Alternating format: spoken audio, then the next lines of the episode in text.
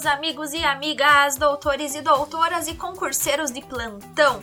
Sejam muito bem-vindos e muito bem-vindas a mais um episódio deste maravilhoso podcast, que é o podcast de Direito Civil do Zero. E para quem não me conhece, eu me chamo Larissa Maltaca, apresento este podcast e o podcast de Direito Processual Civil do Zero. Então, se você não conhece, dá uma passadinha lá que também é maravilhoso, viu? E é com imensa alegria que eu gostaria de pedir para que vocês curtam, compartilhem, nos avaliem aqui no Spotify e nos acompanhem pelo Instagram em arroba direito do zero ponto podcast e arroba Larissa Maltaca. Meus caros, Antes de irmos ao tema de hoje, eu gostaria de conversar com vocês que são acadêmicos, concurseiros, advogados e demais profissionais que buscam se aperfeiçoar em direito penal, que é uma das matérias que com certeza mais despencam nos concursos públicos e provas em geral. Eu tenho uma novidade para vocês. Agora vocês podem adquirir o curso Direito Penal do Zero, ministrado pelo criador do grupo Direito do Zero, que é o Jean Campos. No curso, vocês aprenderão o direito penal totalmente do zero, com aulas 100% gratuitas e que poderão ser assistidas a qualquer momento. Os alunos que adquirirem o curso poderão integrar um grupo exclusivo e ainda poderão ter mentorias mensais. E a compra do curso é uma compra totalmente segura e possui 7 dias de garantia. Então, não percam essa maravilhosa oportunidade de potencializar os estudos na área do direito penal. Eu vou deixar o link aqui na descrição deste episódio do curso Direito Penal do Zero. E agora chega de conversa e que rufem os tambores para o tema de hoje, que é Princípios básicos do direito civil. Bem, pessoal, o nosso atual Código Civil é de 2002. Antes do Código de 2002, vigorava no Brasil o Código de 1916.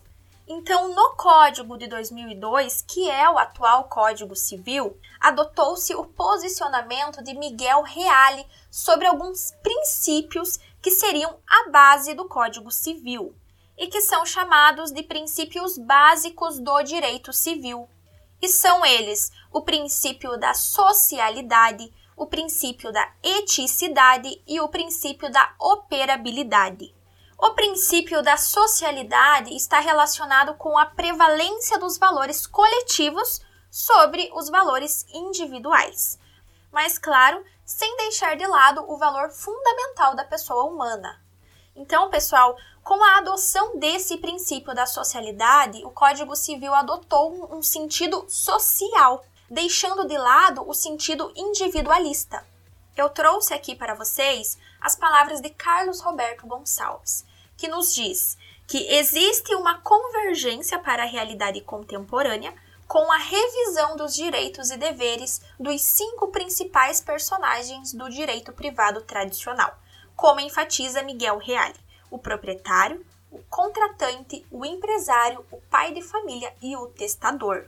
Meus caros, com essa adaptação do Código Civil de 2002, afastou-se o lado individualista do Código Civil de 1916, para dar lugar ao princípio da socialidade, que significa que se existir um conflito entre direitos individuais e direitos coletivos, os direitos coletivos terão prioridade.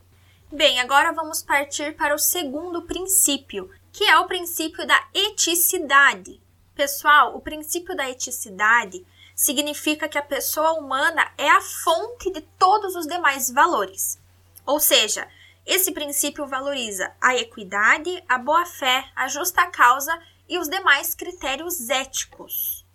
Esse princípio confia no juiz para analisar e julgar uma situação conflituosa levando em consideração a justiça, no sentido literal da palavra, tá, pessoal? Então, esse princípio nada mais é do que o equilíbrio econômico. E um grande exemplo disso está no artigo 113 do Código Civil, que exige a lealdade das partes nos negócios jurídicos. Eu quero ler aqui com vocês o artigo 113 do Código Civil, Eu sei que a leitura de lei é um pouco maçante, um pouco chata, mas nós precisamos ler esse dispositivo para que possamos entender o sentido desse princípio. Então vamos lá. Artigo 113. Os negócios jurídicos devem ser interpretados conforme a boa-fé e os usos do lugar de sua celebração. Vejam como o próprio Código Civil é muito claro ao mencionar a existência desse princípio nos negócios jurídicos.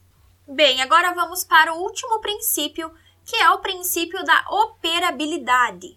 O que significa essa palavra?